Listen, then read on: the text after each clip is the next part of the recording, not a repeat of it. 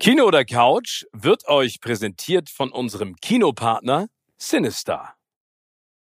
Das heißt, du hast wirklich ein Jahr lang, auch durch die, durch die Corona-Pandemie bedingt, bist du nicht rausgegangen? Ähm, Oder war nee, es davor? also das war letztes Jahr ähm, ab September, ähm, nach meinem Geburtstag. Da war ich dann einfach, also ich und davor war das, also es fing davor an und ich bin dann sozusagen ähm, immer weniger rausgegangen und dann halt, glaube ich, waren es irgendwie zwei Monate, wo ich nicht rausgegangen bin. Ähm, und ja, wie du gesagt hast, die ganze Au deine Ausstrahlung verändert sich. Ich habe nur noch nach unten geguckt. Ich konnte Leuten nicht in die Augen schauen. Es ging, es, ich konnte es nicht. Und mir ist in der Zeit aufgefallen, wie sehr Teenager waren so nett zu mir, wenn ich mich wirklich mit denen getroffen habe, wenn ich es geschafft habe, waren die so nett und waren es doch egal. Und die Erwachsenen waren im Endeffekt immer die, die mich gefragt haben, was eigentlich mit meinem Gesicht los ist. Und ich habe mich dann zu meiner Mama ins Auto gesetzt und geweint und war so, was ist eigentlich mit den Erwachsenen heutzutage los? Und jeden Tag, es waren immer nur so diese unsensiblen Kommentare von, und deswegen war ich so, das habe ich auch noch gelernt, ich war so, Erwachsene, ich, du bist auch Erwachsene, du bist ein super Erwachsener, es gibt ja zwei verschiedene Arten von Erwachsenen. Aber ähm, es gab, dass Erwachsene eigentlich nur großgewachsene Kinder im Endeffekt sind und es immer auf die Erziehung drauf ankommt. Und ich irgendwie, das war irgendwie so eine komische Zeit zu sehen, wie, an, wie angriffbar man dann für die erscheint.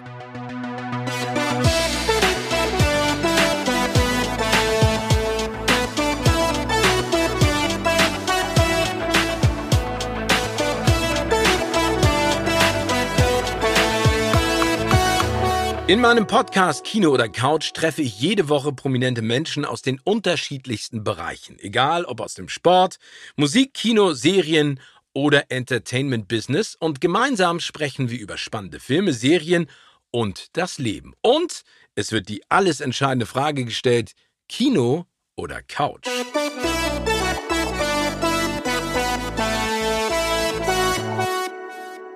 Mir zugeschaltet ist heute eine junge Dame, die hat in ihrem kurzen Leben bisher schon mehr Erfahrung mit dem Rampenlicht gemacht als ich in meinem stolzen Alter. Mit vier Jahren stand sie das erste Mal vor der Kamera. Mit zehn hat sie ihren eigenen YouTube-Channel aufgemacht. Sie hat ein Einser-Abi, schreibt Bücher, macht Musik, Schauspieler, moderiert und ist Unternehmerin. Wahnsinn! Herzlich willkommen, Faye Montana. Moin, Faye. Moin, was für eine Introduction, wow. Ja, aber du, du hast ja auch schon eine Menge auf dem Kerbholz und machst auch eine ganze Menge. Faye, gibt es einen Film, der dich ganz besonders berührt, einen Lieblingsfilm, den du hast? Boah, ich liebe die Frage, weil ich liebe Filme. Ähm, bei mir war das immer Blindside früher, als ich jünger war. Meine Mama hat mir den äh, Film gezeigt. Der ist, glaube ich, mit Sandra Bullock. Und der hat einen Oscar hat mich, dafür gekriegt damals, ja? Ja, der hat mich so berührt, der Film. Also jedes Mal könnte ich wirklich weinen. Ich mag traurige Filme und deswegen ist auf jeden Fall mein Lieblingsfilm. Also äh, ein Film aus dem Jahre 2009. Sandra Bullock ist dabei, Tim McGraw, Lily Collins, Kathy Bates. Tolle, ähm, tolle Zusammensetzung an Menschen. Erzähl mal ganz kurz, worum ja. es geht und warum der dich so berührt, der Film. Ach, der Film, ich habe den auch relativ lange nicht mehr geguckt, aber der bleibt mir immer so im Gedanken. Ich weiß nicht, du hast, hast du den schon mal geguckt? Ja, mehrfach. Also ich finde, das ist ein ganz toller ja. Film. Der ist halt, ähm, sag ich mal, an sich sehr kitschig, aber geht da schon ja. an die Nieren. Ne? Also es geht ja um, um Michael O.H., ja, so heißt er, ein, ein mhm. obdachloser und traumatisierter Junge, ähm, der äh, ein der in eine Pflegefamilie aufgenommen wird sozusagen. Und zwar ja. von Sandra Bullock, die sein Talent fürs Footballspielen entdeckt und ihn fördert. Und er dann am Ende auch, äh, ohne jetzt zu viel zu spoilern, aber ich glaube, dass die meisten den Film schon gesehen haben, äh, eine NFL-Karriere beginnt. Und er basiert ja auf einer wahren Geschichte. Das berührt mich immer noch mehr. Also, dass es eine wahre Geschichte ist, es, es hat mich dann jedes Mal am Ende so mitgenommen, weil ich irgendwie mit seiner dunklen Past äh, nicht so, also das mich immer so mitgenommen hat, dass es ihm passiert ist und wie er so mit den ganzen rassistischen Motiven von anderen Menschen in den Staaten so umgehen musste mit seinen jungen Jahren und dann die Beziehungen, die die zwischen sich aufbauen, diese Emotionalität zwischen den beiden so, das ist so schön zu sehen und die, Schau die, die Schauspieler, die bringen das so krass rüber. Man sieht so richtig in den Augen die Liebe, die, also ich sage jetzt aber mal Sandra Bullock sozusagen für ihn so entwickelt über die Zeit, aber trotzdem so diese strenge Liebe. Und das hat mich so an meine Mama erinnert. Und deswegen liebe ich den Film einfach. Ist deine Mama auch so, also ich finde das großartige an Sandra Bullock ist ja, äh, ursprünglich sollte Julia Roberts sogar die Rolle übernehmen, äh, ist Ach, ja, dass krass. sie so eine Löwenmutter ist, ne? Also eine Löwinnenmutter im, im, im besten Sinne des Wortes. Ist deine Mama genauso? Ja, meine Mama ist, glaube ich, der Löwe aller Löwen. Sie ist, glaube ich, mein, ich sage immer mein Rock. Sie ist immer an meiner Seite und äh, sie, also wenn man was lernen kann, dann ist es von meiner Mama. Jeder meiner Freunde sieht sie auch als ihre Mutter. Jeder, der sie trifft, ist so, wow, was eigentlich mit deiner Mama? Ich so, ey, ich weiß nicht, sie ist wie so ein Buch, wie ein Buch. Und wenn man einen Ratschlag braucht, kann man in jede Seite bei ihr nachfragen. Und äh, ja, also ohne sie wäre ich nicht da, wo ich heute bin. Und nicht, weil sie mich irgendwie zu irgendwas gezwungen hat oder so weiter, aber weil sie mich irgendwie so inspiriert und irgendwie ihre ganzen Mechanismen, die sie so in ihrem Leben aufnimmt, ich so gut so adaptieren kann, wenn, wenn es Sinn macht. Irgendwie ihre ganzen Moralen, so die Werte, die sie hat, irgendwie macht es mich zu dem Menschen, zu dem ich heute bin. Und deswegen, sie ist einfach toll. Ich liebe meine Mama.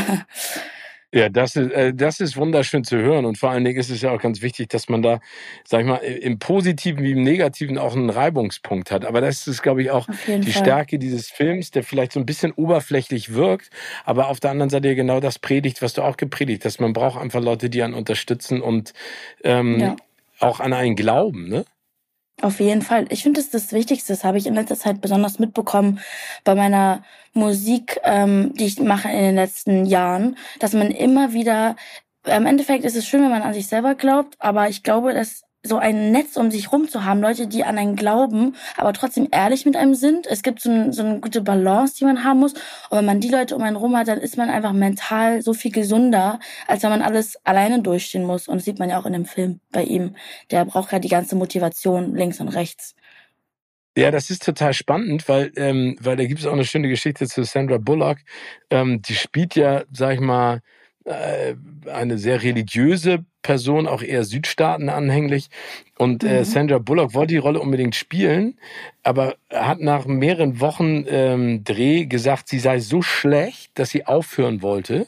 Also sie wollte am liebsten oh dass der Film nochmal neu gedreht wird, aber hat dann so viel Unterstützung auch vom Cast und vom äh, Regisseur bekommen. Das ist der John Lee Hancock, die gesagt haben, mhm. du machst das super. Und am Ende hat sich das ausgezahlt. Sie ist mit äh, der wichtigsten Filmtrophäe der Welt nach Hause gekommen. Aber spannend, ne? Krass. Also ich glaube, man braucht immer so einen Push, ne? Wie du es auch gerade gesagt hast in der Musik, jemand, der für einen da ist, der sagt, ey, ja. Faye, mach weiter, arbeite an dir. Toll. Also ein sehr schöner ja. Film. Es ist wirklich schön. Ich, ich wusste das gar nicht. Krass. Genau, wie, wie sieht's denn bei dir mit Serie aus? Serie, oh, da habe ich so viele. Das aber bei mir ganz um Blacklist. Ich liebe Blacklist. Es ist einfach, ey, jedes Mal sage ich das. Das ist jedes Mal wie ein Film. Jede Folge, ich denke, ich denke immer auch viel an diese cinematischen Aspekte mit, weil ich ja früher am Set aufgewachsen bin und ich sehe immer diese Details und bin so, boah, ihr macht das so gut. Ich bin immer wieder überfordert und der Schauspieler und alle Schauspieler in dieser Serie, hau mich weg. Und die Story, ich denke mir, das liebe Haus des Geldes. Ich denke mir immer, wer hat es geschrieben? Welches Gehirn hat sich daran gesetzt und diese Ideen gehabt? Und deswegen, also ich würde sagen, Blacklist und Gossip Girl sind bei mir, glaube ich, so ganz weit oben. Oh, geil. Also Blacklist mit James Spader, den ich ja auch verehre als Schauspieler. Es geht im Prinzip um ein Verbrecher, ne, in diesem Fall James Spader, der sich irgendwann ähm, mhm. dem FBI stellt mhm. und sagt dazu, ähm, ich stelle mich euch, aber dann äh, müsst ihr, ich kann euch auch helfen, aber ihr müsst mich dann mit eurer neuen Profilerin zusammenarbeiten lassen.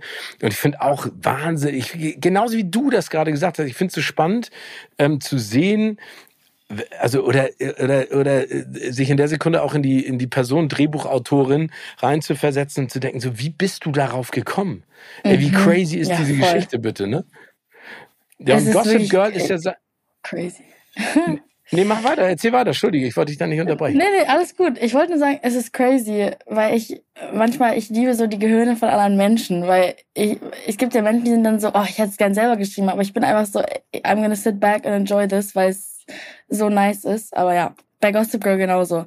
Da, wie kann man, das ist halt so dramaturgisch, so richtig Drama zwischen Menschen und man will so sehr in diese Welt eintauchen und man sympathiert irgendwie immer, wenn man es so sagen kann, manchmal ist mein Deutsch nicht so geil, äh, man sympathiert manchmal so mit den Bösen und das ist, so bei Gossip Girl und bei Blacklist das gleiche, weil man so zum Beispiel mit, wie heißt der nochmal? Ähm, James Spade meintest du gerade, oder? James Spader, genau.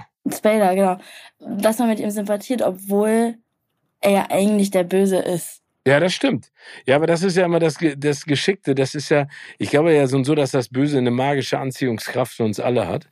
Und wenn man dann mhm. noch einen guten Kontakt schreibt und eine gute Serie, dann ist es manchmal schwierig, äh, dann auf einmal da einen Abstand zu, zu nehmen und zu denken, ey, aber der bringt doch Leute um oder der hat ein Verbrechen begangen. Ähm, man, man findet die trotzdem sympathisch. Das geht mir auch so. Und bei Gossip Girl ist es logischerweise, äh, sag ich mal, also Gossip Girl, wenn ich das so sagen darf, ist sozusagen das moderne Beverly Hills 90210. Das ist ja so die Serie, mit der ich damals groß geworden bin. Es geht um privilegierte Teenager, äh, in diesem Fall in mhm. Manhattan.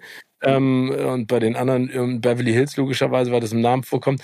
Und da geht es ja um, um, um eine Bloggerin, die im Prinzip ähm, über alles äh, gossipt und tratscht und klatscht. Ne? Also diese mhm. zwischenmenschliche Beziehung. Das ist super krass. Die bekommt halt alles mit und das ist immer die, die hat immer am meisten Power über alle Charaktere in der ganzen Serie. Also die haben alle so viel Power im Daily Life, also denken sie mit ihrem Geld und ihrem Status und so weiter und so fort.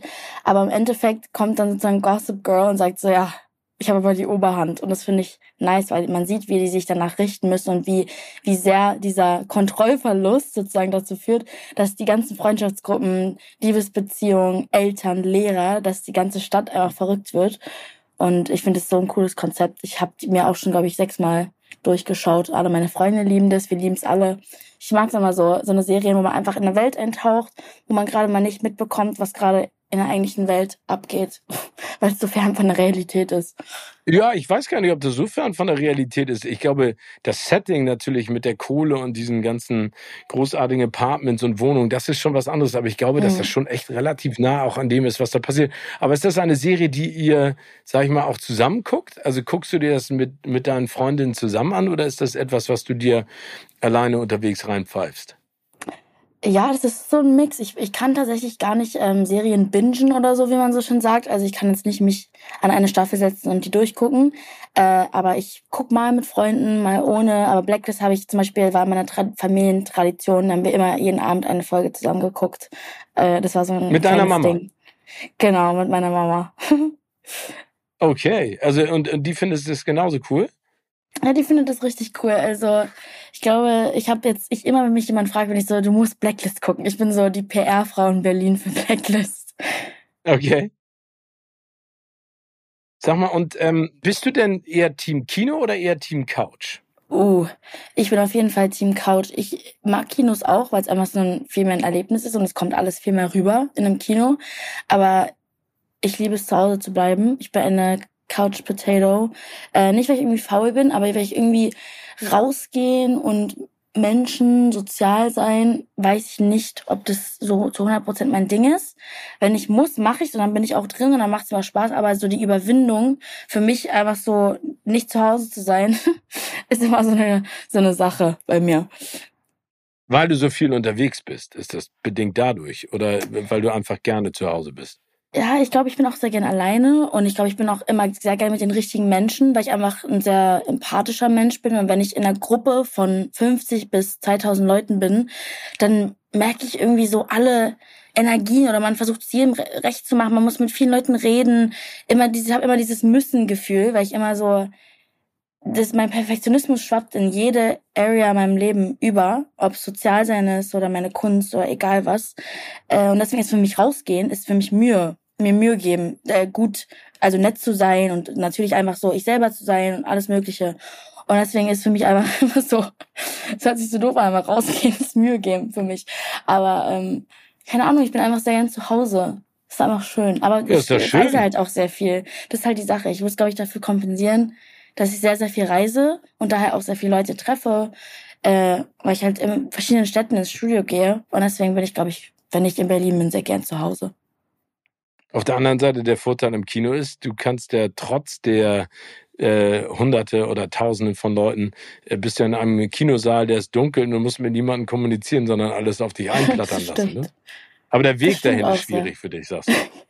Ja, der Weg dahin, einfach zu sagen, yo, ich gehe jetzt ins Kino, das passiert sehr, sehr selten. Ich überlege gerade, wann ich das letzte Mal im Kino war. Oh, lange. Lange her. Lange her. Aber ja. das heißt, du, du, guckst es dir dann zu Hause auf dem äh, Film oder Serie auf dem Laptop an, auf dem Fernseher, auf dem äh, Notebook, äh, iPad oder Handy oder, oder machst du dir das richtig gemütlich? Ach, meine Mama macht sich halt immer schon gemütlich im Wohnzimmer. Deswegen darf ich den Fernseher meistens nicht haben. Deswegen gucke ich immer auf meinem Laptop. Aber Handy würde ich, glaube ich, so ein bisschen Kopfschmerzen kriegen, weil ich, man guckt schon eh schon genug aufs Handy und das, ich mache das dann immer auf Mondmodus. Ich liebe Mondmodus. Das ist das Beste, du kriegst keine Notifications, keine Anrufe, gar nichts und dann gucke ich einfach abends meine Serie. Oh, auch schön. Aber ich kann dich auch ja. absolut verstehen. Du hast es ja eben gerade schon angesprochen. Du bist extrem viel unterwegs. Und ich habe es ja mhm. eingangs mhm. schon in der Vorstellung gesagt. Ich bin beeindruckt bei den ganzen Sachen, die du da machst. Und vor allen Dingen klingt es ja, als wenn du ja, äh, unfassbar viel Spaß hast. Aber ähm, wie machst du das? Wie schaffst du das alles? Also gibt es für dich so Inseln, wo du sagst, jetzt mache ich nur Schauspielerei, jetzt mache ich nur Musikerin, jetzt mache ich nur meinen YouTube-Channel, mhm. jetzt mache ich nur dies und das? Oder ist der Mix alles zur selben Zeit machen gerade das Schöne? Ich glaube, dass ich an sich mein Kopf ein sehr so mein Kopf ist sehr voll mit vielen verschiedenen Dingen, aber was oft so eine Misconception über mich war, ist, dass das, was ich sozusagen das Jahr gemacht habe oder das Jahr gemacht habe, mich definiert. Ich finde es cool, wenn es zeigt, wie ich mich entwickelt habe. Das Problem ist nur, ich sage immer so gern, als andere jünger waren, haben sie zum Beispiel für eine Phase eher lieber gemalt, als sie zehn waren. Andere haben, als sie vier waren, eher getanzt, aber es hat halt niemand mitbekommen, weil sie keine Person des öffentlichen Lebens waren. Und bei mir war es so, dass ich halt mit fünf vor der Kamera stand und geschauspielert habe. Ich habe es geliebt über alles. Ähm, habe dann mit zehn den YouTube-Channel gemacht, weil ich einfach Bock hatte, aber ich habe niemals verstanden, dass Leute zugucken. Das versteht man als, als Kind nicht. Und für mich ist es aber niemals das, was ich jetzt bin. Also das ist einfach, es ist einfach sehr, sehr weit weg von, von mir. Aber es ist einfach nur ein Entwicklungsprozess, der sich äh, jetzt entwickelt hat in das, was ich eigentlich mache, machen und machen will für immer, was halt die Musik ist. Also ich bin so ein bisschen so ein Mix aus meinem Dad und meiner, meiner Mama. Also er hat Musik gemacht, meine Mama Schauspielerin. Und es sind so diese zwei Welten, die aufeinander clashen. Und ich sage immer so gern, meine, mein Schauspieler, Schauspiel, ich war immer so, als ich ganz jung war. Und jetzt ist es halt die Musik. Also die Songs schreiben und Musik machen ist für mich das, was mich am aller, aller, aller, aller glücklichsten macht. Das ist ein un unbeschreibbares Gefühl. Aber genau, wenn man als, als Kind, es war einfach nur so eine ganz viele random Sachen gemacht, weil man das ja macht, aber es haben halt die Leute mitbekommen. Und deswegen ist es so confusing, so verschiedene Labels zu bekommen von den verschiedenen Leuten, die in den verschiedenen Zeiten dabei waren. Weißt du, was ich meine? Ja, total. Ja, aber ich glaube, das ist ja völlig normal, ne? dass die Leute immer versuchen, irgendwie so ein so ein Stempel dir aufzudrücken oder so ein Aufkleber als Definition an dich ranzuhängen. Aber ich finde es genau. total spannend, was du gerade sagst, und so habe ich da auch gar nicht drüber nachgedacht. Du hast natürlich absolut recht. Ne? Jeder hat mit vier oder fünf oder sechs oder zehn irgendwas gemacht, äh, Sport, mhm. Zeichnen, Malen, Hüpfen, und du hast es halt direkt vor aller Augen getan. Also würdest du sagen, ja. hattest du schon immer so ein bisschen das Rampensau gehen oder ist das rausgekitzelt worden aus dir? Meinst du mit Rampen so, so dieses exciting überall rumspringen oder also inwiefern nochmal? Nein, ich meine, wenn man sich mal überlegt, du hast ja, du, du machst ja Dinge, die passieren immer in der Öffentlichkeit. Ne? Also du hast okay, ja eben gerade gesagt, voll. du bist total gerne zu Hause und fühlst dich da wohl, weil du eben auch so viel unterwegs bist. Aber es muss ja auch eine gewisse Veranlagung geben oder zumindest ein, ein Gen, dass mhm. du dich hinstellst und vor Publikum singst. Ich habe dich ja schon singen gehört und gesehen und ich finde es absolut mhm. beeindruckend, was für eine Präsenz du hast und mit was für einer Leidenschaft du rangehst. Aber auf der anderen Seite auch als Schauspielerin oder Moderatorin, das muss man ja auch in, irgendwie in sich drin haben. Also Rampensau gehen ist da vielleicht immer ein bisschen despektierlich, aber du weißt, was ich meine. Voll. Ich habe nur manchmal so mein, mein ähm, bilingualer Kopf manchmal weiß ich wirklich nicht, was die Wort Worte sind. Also dann sagst du Rampensau und ich bin so, oh, was meint er jetzt mit Rampensau? Yeah. Aber jetzt habe ich verstanden, danke. Ähm, ja, ich habe so eine, das ist so eine Intuition, das ist wie so ein Brennen im Herz, das hast du auch, also bestimmt. Das ist so, vom Menschen zu stehen und so, ob es moderieren ist oder auf der Bühne zu stehen oder irgendwo öffentlich reden zu müssen oder irgendwas, das macht mir so Spaß. Also es ist so, einfach so, es, es ist so. Also es muss so sein und es macht mir Spaß und es ist meant to be. Und ich könnte mir niemals vorstellen, irgendwas anderes zu machen. Und ich weiß auch so, dass es das Richtige ist, was ich mache. Also ich fühle mich immer so richtig am richtigen Fleck. Ja, super. Hattest du denn ja. jemals, sag ich mal, Lampenfieber oder in irgendeiner Art und Weise eine Scheu vor der Kamera? Oder war das, weil du es eben gerade gesagt hast, du siehst es nicht unbedingt so als Job, sondern es ist so mhm. in dir drin? Genau, es ist so in mir drin, es ist ein Teil von mir, aber ich hatte vor Kameras noch nie Lampenfieber. Das das, das, das Komische, äh, weil ich halt so jung war am Set aufgewachsen bin, war es immer so Kamera an, let's go. Jetzt kann ich zeigen, was, was, mal, was ich so gelernt habe, was ich mir erarbeitet habe. Wovor ich aber richtig, richtig scheu habe, sind Bühnen. Äh, es wird aber immer besser mit jeder Zeit. Ich glaube, es ist auch eine Übungssache. Aber es ist ganz interessant. Also vor Kameras habe ich echt gar keine Angst, aber Lampenfieber vor Performances ist wirklich nicht mehr normal. Also ich, jedes Mal bin ich so kurz vorm Umkippen. Aber ja. Wirklich? Und was machst du dann? Entweder mit meiner Mama reden oder einfach so, ich brauche irgendeine vertraute Person da und sie sagt mir immer, Faye, freu, also freu dich, also konvertier deine Angst in Freude um. Du kannst ja, freu dich, dass du jetzt zeigen kannst, was du kannst. Und das gleiche hat sie bei mir beim Abi gemacht. Ich war, hatte richtig Angst, die so, Faye, du hast gerade drei Monate lang gelernt. Freu dich doch, dass du endlich die Scheiße schreiben kannst. Sorry, wenn ich so sag. Aber freu dich doch, dass du endlich das alles auf Papier geben kannst und dann bist du fertig und du kannst, also alles in Freude umwandeln, ist so ein bisschen mein, und es funktioniert auch meistens. Ja, ich, ich finde das auch eine schöne Vorstellung. Ich meine, ich habe ja auch, das werde ich ja ganz häufig gefragt, ob ich irgendwie noch Lampenfieber habe oder aufgeregt bin. Das bin ich ja immer noch. Ne? Also das ist, mhm. hat da nichts damit zu tun, wie lange man das macht. Ähm, und ich, ich freue mich dann auch immer drüber und ich finde, das, was du gerade als Metapher auch genannt hast, dass man diese Aufregung nutzt in etwas, um, äh, ummünzt in etwas Positives, äh, ja auch super. Ähm, ja. Äh, du hast eben darüber gesprochen, dass äh, ne, Vater Musiker, Mutter Schauspielerin, ähm, es gibt ja ganz viele Kinder, die aus einer solchen äh, Symbiose entstanden sind, wo die mhm. Eltern dann immer äh, auch vermeiden, ihre Kinder ins Rampenlicht zu schicken oder bewusst sagen, ich möchte nicht, dass meine Kinder auch ins Rampenlicht kommen, weil das ganz schön anstrengend ist. Äh, mhm. Wie war das denn mit deiner Mutter, als du dann irgendwann gesagt hast, ich mache jetzt YouTube-Videos und will meinen eigenen Account haben äh, und, und loslegen? Also habt ihr da immer differenziert auch drüber diskutiert oder war das immer so, ey, whatever you want to do, try it? Ich glaube, bei uns war das immer sehr entspannt, einfach weil viel Vertrauen irgendwie von, von meiner Mama zu mir da war. Und sie, schon als ich jung war, mich halt so in der Wohnung rumhüpfen gesehen hat, immer irgendwas am, ich war immer so ein, so ein Showkind. Ich war immer auf irgendeinem Tisch halt rumgetanzt, so. Und ich glaube, dass sie gemerkt hat, wie viel Passion dahinter steckt. Bei meinen Brüdern zum Beispiel, steckte da gar keine Passion hinter. Und da sagt sie dann halt eher so, ey, muss, also ihr müsst überhaupt gar nichts. Und das äh, war halt so angenehm für mich zu beobachten. Ich kann entweder wie meine Brüder zur Schule gehen, arbeiten gehen und so weiter und so fort. Oder halt das machen, was ich liebe.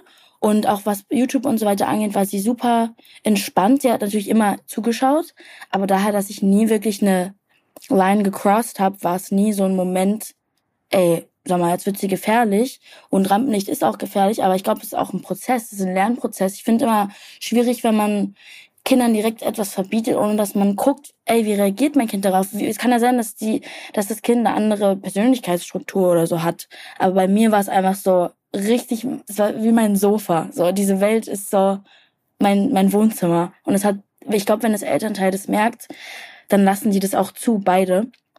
Und ich glaube, da war einfach viel Passion und Vertrauen auch einfach dahinter.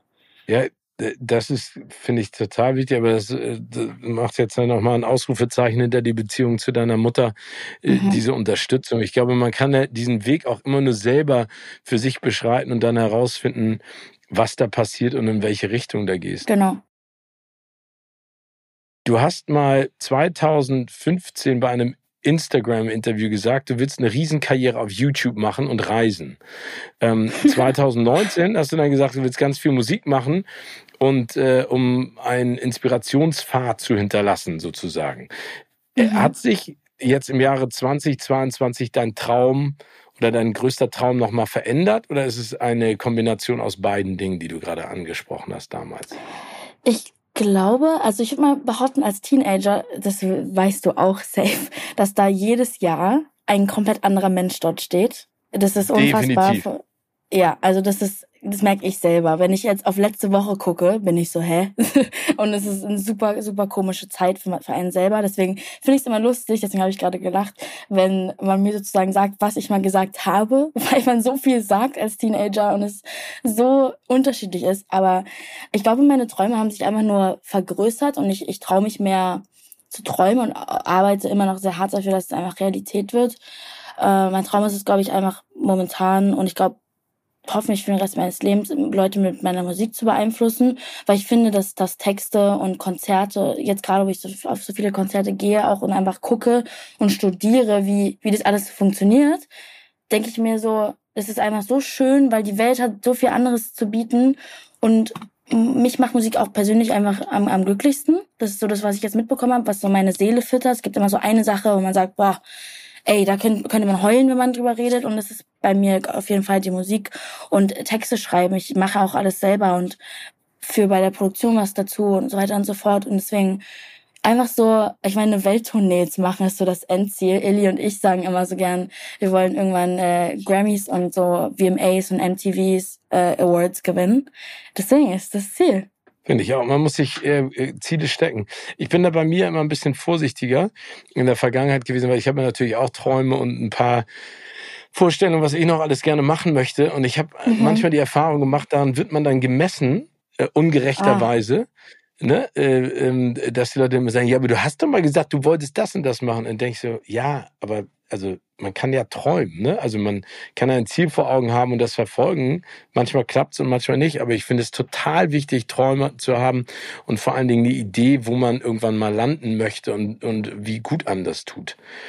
Voll. Hast du, Faye, das Gefühl, dass diese Pandemiezeit, ne, auch der, sag ich mal, Lockdown und auch das äh, von zu Hause aus arbeiten dir geholfen hat? Jemandem, der gerne alleine auch zu Hause ist, wie du ja so schön gesagt hast, aber auch für YouTube, für äh, deine Musik. Äh, war, war das kreativ für dich total positiv?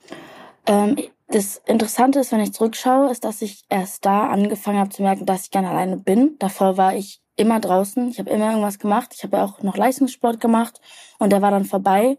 Und genau als ich das Abi gemacht habe, wurden wir wortwörtlich sozusagen eingesperrt. Ähm, wogegen ich nichts habe, es war sicher. Aber es, das, bei mir war die Sache ist, dass ich dann gemerkt habe, oh, jetzt will ich immer mehr alleine sein, weil ich immer mehr diesen Social Input habe. Und dann habe ich angefangen, halt mit mir selber Konversation zu haben. Man lernt sich selber kennen und ich bin dann so tief in mein Selbst gekommen, dass es manchmal eher wie so eine Spirale war oder nicht problematisch, sondern ich glaube, dass es ein sehr, sehr wachstumreiches Jahr für mich war, diese ganze Corona-Sache. Ich habe ja in der Zeit auch Abitur gemacht, ich hatte viel Zeit zum Lernen, einfach zu Hause. Und man hat einfach äh, sich mehr selber am Spiegel angeguckt. Und manchmal ist das ein Vorteil, manchmal ein Nachteil, aber ich blicke immer gerne ganz ein bisschen mehr auf die Vorteile. Aber was zum Beispiel auch YouTube angeht, habe ich ja dann seit, ich weiß nicht, seit zwei, drei Jahren gar kein YouTube-Video mehr gepostet. Ähm, und in dieser Zeit habe ich einfach so, ich glaube, ich war am Ende der Corona-Zeit jeden Tag im Studio, also jeden einzelnen Tag und habe dann mehr und mehr gesongwritet und das sind Songs, die wird nie irgendjemand hören, aber es war so eine richtige Lernzeit. Also ich habe einfach so richtig an mir gearbeitet, aber stumm, ohne dass irgendjemand irgendwas mitbekommen muss und dass man immer allen irgendwas erklären muss und einfach so wächst. Also es war so ein richtiges Wachstumsjahr. Oder da schießen mir direkt gleich zwei Fragen äh, in den Kopf. Nummer eins, ich finde es toll, was du alles machst und beneide dich echt darum, wie du das auch mit Leidenschaft nach vorne pusht. Ich beneide dich nicht darum, dass du keine Möglichkeit hattest, mit deinen Freunden und Freundinnen äh, das Abitur zu, äh, zu feiern oder zumindest hochleben zu lassen. Ist das ja. etwas, was dir so ein bisschen in den Knochen hängt, was du schade findest? Ja, ich glaube, ich finde es auf jeden Fall schade. Irgendwie, wir hatten tatsächlich eine Abi-Feier ähm, zum Glück. Also ich bin da wirklich so dankbar für. Das Problem ist nur, dass diese Schulzeit einfach sehr so, so, es war alles so unbekannt, es war alles so weird und ich tendiere dazu, dann Dinge einfach zu vergessen. Und ich habe halt einfach irgendwie alles vergessen, was in der Abiturzeit passiert ist.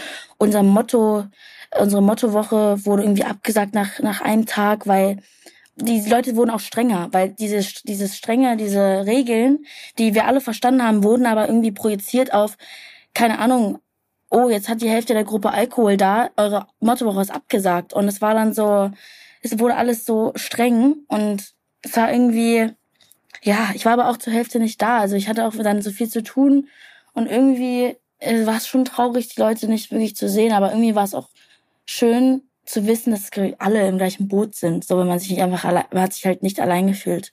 Die andere Sache, die ich dich fragen wollte, bezog sich oder bezieht sich auf das, was du gerade gesagt hast, dass du dich selber viel mehr kennengelernt hast und so richtig tief auch reingerutscht bist. Was war die, die beste Erkenntnis, die du über dich erfahren und herausgefunden hast? Boah, puh, also das ist voll die liebe Frage. ich liebe liebe Fragen. Ähm, beim, ich, ich glaube, ich arbeite irgendwie jeden Tag an mir. Das ist das Komische. Ich habe irgendwie gemerkt, wie sensibel ich bin. Ich habe davor auch und ich habe gemerkt, wie man mit anderen Menschen irgendwie umgehen muss. Ich war davor nicht irgendwie scheiße zu Menschen, aber ich habe irgendwie,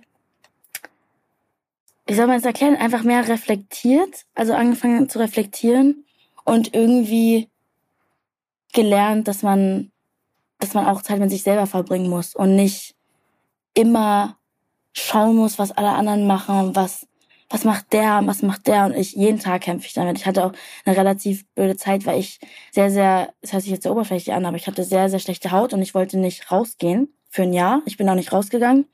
Und da habe ich auch so viel gelernt, dass es einfach gar nicht darauf ankommt, wie man irgendwie aussieht und was man gestern gesagt hat und all diese ganzen Sachen, sondern dass man einfach mit sich selber innerlich sich lieben muss. Und es war so eine Selbstliebe-Sache, glaube ich, die ich gemerkt habe in der Zeit.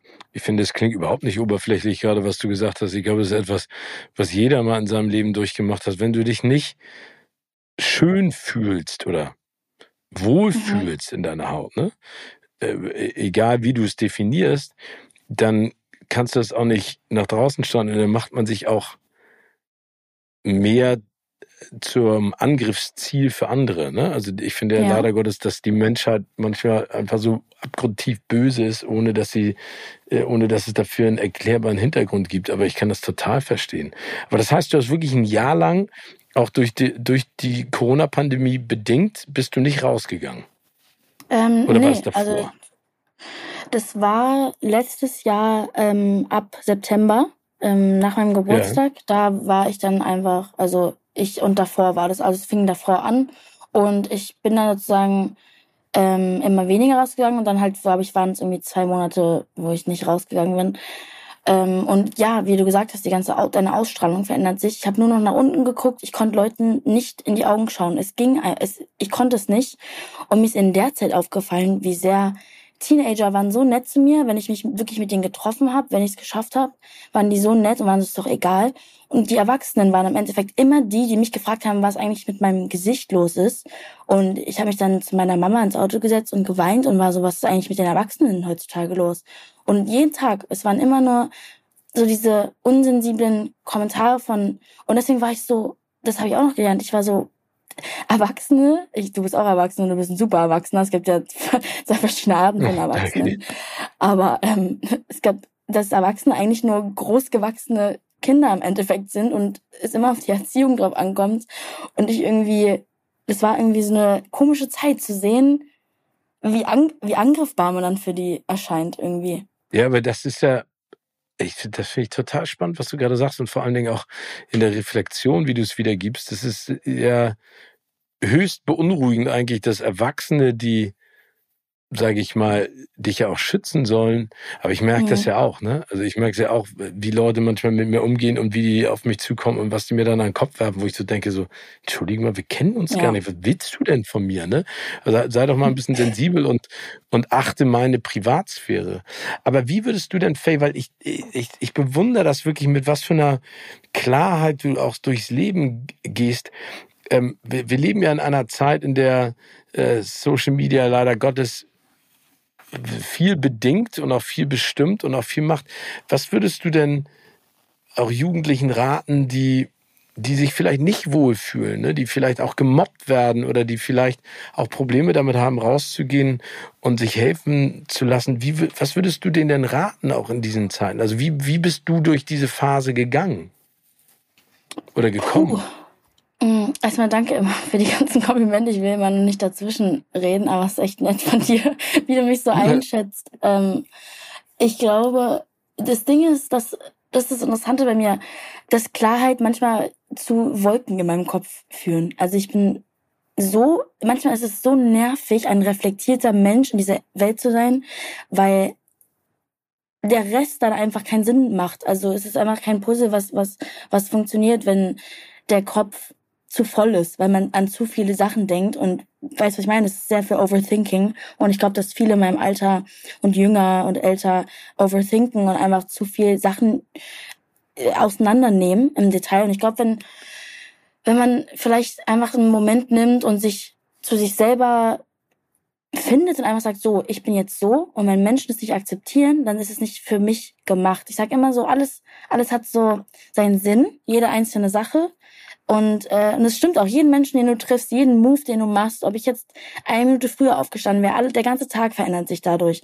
Und deswegen sage ich mhm. immer gern Leuten in meinem Alter, wenn's, wenn, wenn ihr euch nicht wohlfühlt oder wenn es scheiße ist oder alles ist kacke, dann hört sich immer scheiße an, aber dann, dann soll es irgendwie gerade sein. Es hat immer irgendeinen Sinn, dass du gerade den Tag zu Hause im Bett lagst und irgendwie das, das war Kacke oder die Leute mobben dich. Es gibt immer so eine Lesson in jeder Sache und dass man irgendwie einfach versucht zu, zu sagen, es ist alles meant to be und, es, und dass diese, es ist wie, wie Karma, wenn man, wenn was runtergeht, dann muss es danach, es muss danach hochgehen. Es geht nicht nur runter.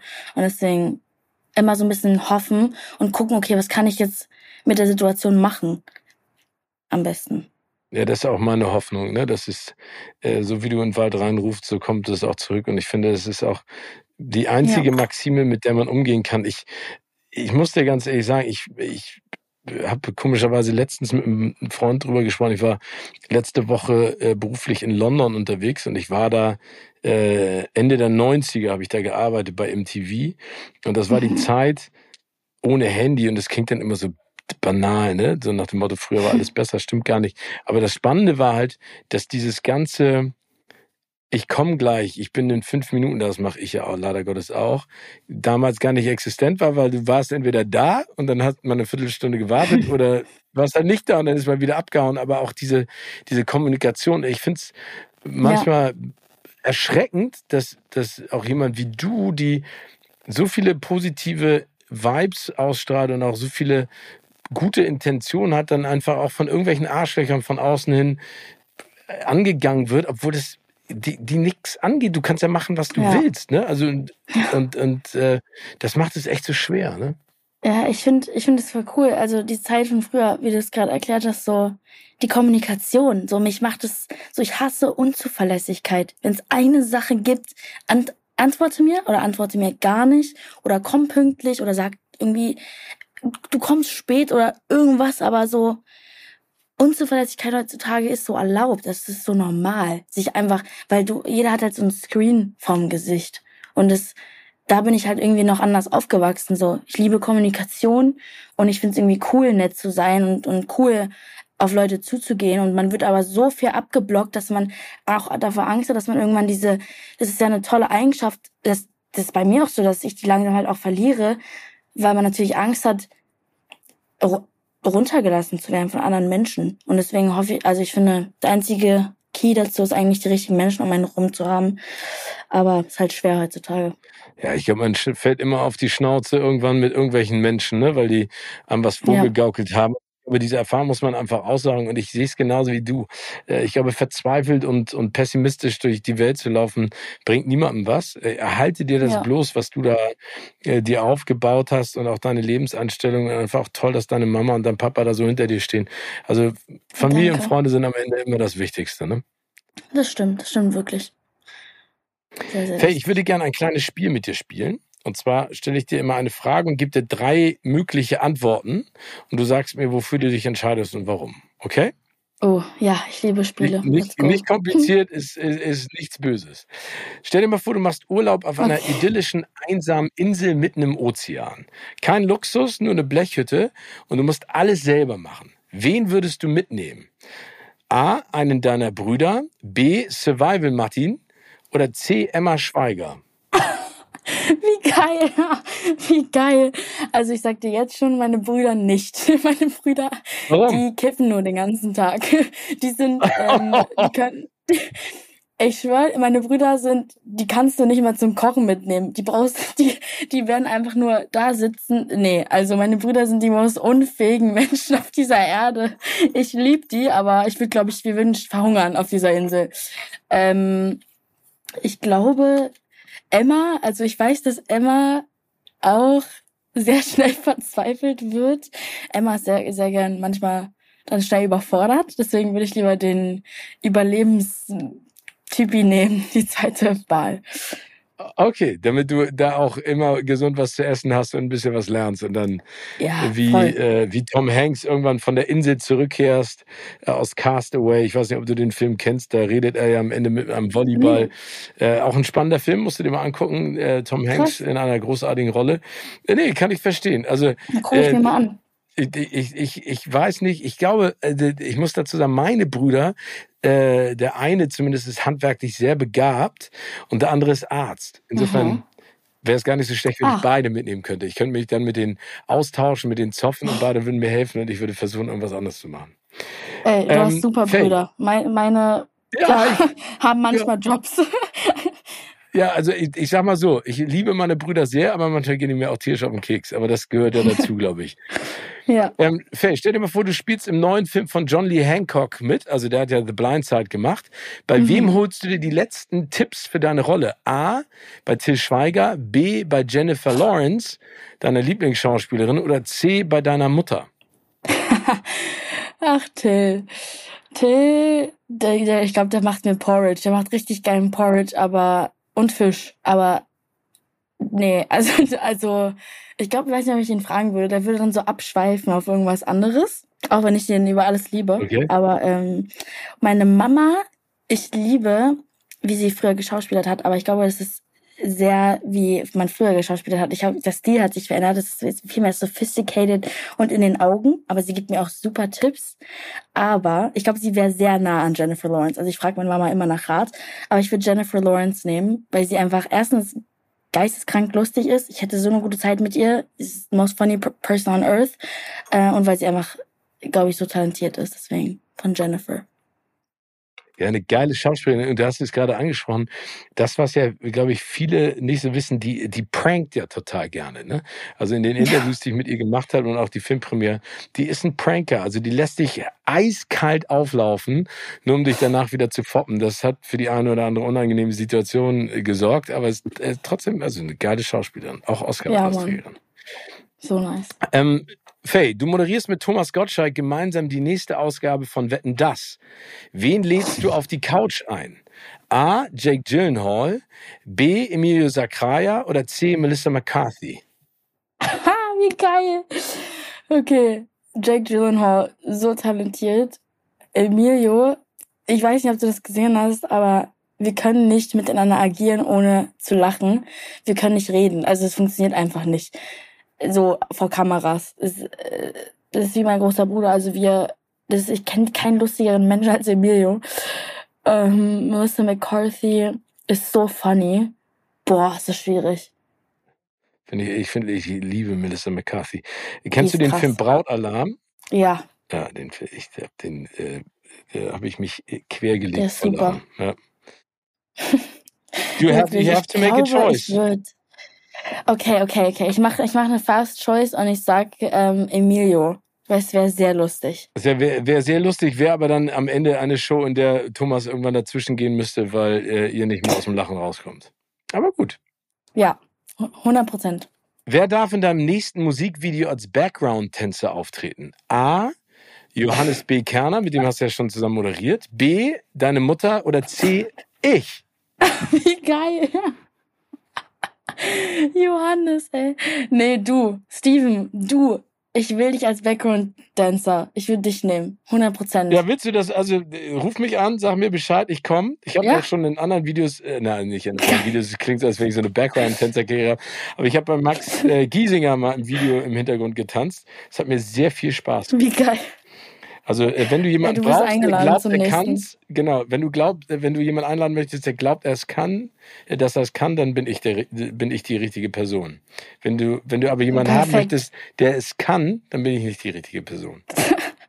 ich glaube, ich glaube, ich lade dich trotzdem ein. Ja, das ist, ist mir schön. egal. Ja, da freue ich mich drauf. Hey, außerdem haben wir eine sehr schöne Rubrik, die nennt sich Fast und Furchtlos. Da geht es auch mhm. um Fragen, schnelle Fragen, schnelle Antworten. Äh, wollen wir? Versuchen? Okay. Bei welchem Film hast du das letzte Mal geweint? Bei The so Ah, ist kein Film. Fuck. Nee, ist egal. Äh, Serie. Bei, Was denn? Bei, bei, bei. Okay, uh, The Summer I Turned Pretty. Da habe ich geweint. Oh, erzähl Vorgestern. mal kurz. Worum geht's? Äh, ganz, ganz neue Amazon-Serie. Ich habe da auch äh, einen Gig für gehabt, bin ich aufgetreten und ich habe mir die Serie komplett durchgeschaut in einem Tag. Und es geht um eine Gruppe von Freunden. Die Mütter sind Freundinnen, seit sie ganz jung sind und führen immer ihre Kinder zusammen. Die eine Mutter hat zwei Söhne, die andere hat einen Sohn und eine Tochter und die treffen sich jeden Sommer in einem Haus in den Hamptons und dieses eine Mädchen wird aber, kriegt sozusagen so ein Glow-Up über den Sommer. Und die Jungs fangen dann, die beiden Jungs, die Brüder, fangen dann an, auf sie zu stehen. Und dann geht es halt einfach um diesen Sommer so in den Hamptons von den Teenagern. Und es ist eigentlich gar nicht so oberflächlich, weil es geht dann auch um die Mütter. Die eine Mutter hat auch Krebs und um die ganze Familienzusammensetzung und da habe ich geweint. Wenn du ja. bei einer Serie oder bei einem Film weinst, ist es dann so heimlich in dich reinschluchzen so oder geht dann gar nichts mehr und fließt das Wasser aus allen Poren? komplett heimlich in mich rein. Das ist mir irgendwie peinlich zu, zu weinen bei so Sachen. Ja, äh, mir nicht mehr. Mir war es eine Zeit lang peinlich. Ja. Ich lasse einfach raus, was geht. Und dann immer so. Okay, geil. ne, dann äh, kann ich nicht mehr reden und so, aber das äh, muss man irgendwann mal raus. Welcher Pro hat dir nie auf eine SMS oder WhatsApp-Nachricht geantwortet? Oh, nie geantwortet. Es oder zu spät, vielleicht viel zu spät, so zwei Monate später. Ich glaube, es war einmal Madison Beer. Wir haben uns in LA getroffen. Sie meinte, sie schreibt mir, haben sie geschrieben. Dann hat sie mir irgendwie geantwortet und dann wieder nicht. Also Madison, Shoutout. das fand ich nicht cool. Und, und äh, also es hat sich immer noch nicht geklärt, warum. Nee. Sie hat es wahrscheinlich einfach vergessen. Nee, Madison auch eine tolle Sängerin. Ähm, mit wem ja. würdest du gerne einmal eine romantische Komödie drehen? Ah, mit Jacob Elordi. Er ist so ein toller Schauspieler von Euphoria. Ähm, und ich glaube, dass er ein super süßer ist, einfach in, in Real Life. Der hat ja auch bei den Netflix-romantischen Filmen immer die Hauptrolle gespielt und er ist auch sehr hot. Also ich hätte, ich hätte auch sehr ah, viel Spaß. Da, ja, dann kann ich, das kann ich absolut verstehen. Ähm, was, ist dein was ist dein unnötigstes Talent? Mein unnötigstes Talent. Ich ist kein Talent. Nee. Sag mal. Äh, ich, ich, ordne das ein, ob es ein Talent kann, ist. Ich kann alles knacken. Ist kein Talent. also, also alles knacken, also safe knacken oder reden wir jetzt von Walnüsse knacken, äh, keine Ahnung, wovon reden wir? Meine Knochen, meine Knochen. Achso, okay, das ist echt, äh, das ist ein Semi-Talent. Aber bist du dann auch so jemand, der sich Talent. so streckt und dann knackt es im, im ja. Hals? Oh Gott, oh Gott, ja. Das macht mich fertig. Ja, aber ich kann, ja, das, ich liebe es, aber ich kann, ich kann malen und zeichnen. Aber das ist ja kein unnötiges Talent. Nicht so viel. Da finde ich, das Knacken ist unnötiger. Ja, aber ich überlege, was ist denn unnötig? Ich finde, jedes Talent ist eigentlich nötig. Ja. Oder nicht? Ja, also bis auf Knacken. Da, da bin ich voll auf deiner Seite, das ist unnötiges Talent. Was liebst du, was alle anderen Stimmt. hassen? Boah. Ey, das ist ja eine Festrunde hier. Ich ja. liebe, ich liebe, ah, scheiße, Mann. Ähm, ich liebe den Geruch von Kellern und von Gas. Oh, da müssen wir mal kurz drüber reden, Faye. Warum von Kellern? Es gibt mir irgendwie, es ist, das riecht so schön nach kaltem Stein. So. ist einfach schön. Also okay, wir reden von aufgeräumten Kellern in diesem Fall, aber es ist auch, äh, also, also okay, kalter Stein. Und Gas, äh, weil das irgendwie, ja okay, das ist so wie Benzin so ein bisschen, ne? Ja, genau, Benzin meine ich. Sorry, ich habe, genau, Benzin also das geil. meiste Gas ist ja zum Glück geruchslos. Und wenn man es riecht, dann ähm, ah. Also du meinst jetzt nicht Gas pupsen, sondern du meinst Gas, also Benzin. Ne? Genau, Benzin, Benzin. Was ist das Seltsamste, vor dem du Angst hast? Oh, das Seltsamste, vor dem ich Angst habe. Ach du Scheiße, es ist ja nicht seltsam. Meine größte Angst ist Sterben. Das kann aber ich aber auch verstehen. Aber das ist nicht seltsam. Nee, genau. das ist, äh, ich glaube, ich glaube ehrlich gesagt, dass das ein, ein ganz spannendes Thema ist, ne? Weil ähm, ich kann, also ich bezweifle, dass es jemanden auf diesem Planeten gibt, der keine Angst vorm Sterben hat. Ich, das ist halt die Sache, weswegen mich das so auch bewegt, weil ich habe schon von vielen gehört, dass die, dass die das nicht interessiert, dass die keine Angst haben zu sterben. Irgendwann ist halt vorbei. Ja, aber ist das nicht, ist das nicht so eine, so eine absurde Übersprungshandlung, weil, also es sei denn, das Leben ist so grausam zu einem oder man ist so krank, äh, dann kann ich das mhm. in gewisser Art und Weise nachvollziehen, dass man sagt, ich habe keine Angst vor Sterben, weil das ist in gewisser Art und Weise eine Erlösung. Auf der anderen Seite möchte man doch einfach, ich meine, das ist jetzt wirklich eine Deep-Frage, ne? Ähm, möchte man ja gerne das Leben irgendwie weiter erleben oder, oder nicht? Ja, eigentlich schon. Deswegen, ich liebe halt Leben und ich, ich habe halt Angst, so was danach da ist. Also weil es halt so ein Mysterium ist. Keiner, wei keiner weiß es. Und deswegen, ich habe so Angst vor dem Unbekannten. Und ich will halt auch einfach mit meinen, mit meinen Leuten sein. Und wenn ich dann weg, wenn du weg bist, bist du halt weg, ne? Ja, deswegen, stimmt. aber wenigstens ist dann meine Musik noch auf dem Planeten. Das, das gibt mir so ein bisschen richtig so Sicherheit irgendwie. Da, sozusagen, das, das, das, die, Keanu Reeves hat mal in einem äh, Talkshow-Interview ähm, auf die Frage, äh, was er glaubt, was nach dem Tod äh, passiert ist, geantwortet, ähm, äh, The ones who love us will miss us. Und das fand ich eine so, so wunderschöne Antwort, weil das ist ja genau das, worum es geht. Ne? Ich weiß ja nicht, was, ja. wenn ich tot bin, bin ich tot. Ich weiß ja nicht, was passiert und in welche Richtung das geht oder sowas. Ähm, aber das und, und das äh, baut dich auf, dass sozusagen deine Musik weiterlebt in, äh, auf dem Planeten ja, das dann irgendwie, dann lebe ich irgendwie weiter in der Musik. Man ist dann irgendwie nicht so ganz weg. Ist irgendwie schön. Das ist auch schön. Faye, das war ja. ein, ein wunderschönes Gespräch mit dir. Ich habe aber noch eine Abschlussfrage. Und zwar, welcher, Film, okay. welcher Filmtitel würdest du sagen, passt aktuell perfekt zu deinem Leben? Puh. Da muss ich mal kurz überlegen. The Blind Side. The Blind Side. Ähm, Kannst du auch einen ausdenken. Es muss kein existierender sein. Hm. Wie das? Das war, ähm, ich würde sagen, das sind so schwere Fragen. Ähm, ich, ich, ich kenne das. Dann kriegt man so eine Frage gestellt und dann sagt man was. Und nachher sitzt du äh, eine Stunde später auf der Couch und denkst so, oh Mann, hätte ich das gesagt, ja. das hätte richtig smart geklungen. Aber ähm, ich weiß nicht. Ich würde einfach sagen, ich glaube, den, den, den Film gibt's jetzt nicht oder so, aber einfach so Happy but Confused. Oh, gibt's bestimmt. Aber Happy but Confused ist, finde ich, ein, ein sehr schöner Filmtitel und äh, lässt ja auch auf mehr hoffen und auf mehr schließen. Du, ich wollte genau. dir nur sagen, äh, Faye, das hat mich ganz doll beeindruckt, was du erzählt hast und vor allen Dingen freue ich mich, dass du äh, so viele Träume hast und die auch alle verwirklichen kannst. Mach bitte weiter so. Bleib ja, gesund und munter. Ich hoffe, wir treffen uns ganz bald wieder und lieben Gruß an deine Mama. Oh, danke schön. Es hat voll Spaß gemacht. Danke, dass ich da sein durfte. Es war ein sehr schönes Gespräch. Und ich wünsche dir einen schönen Tag. Danke dir.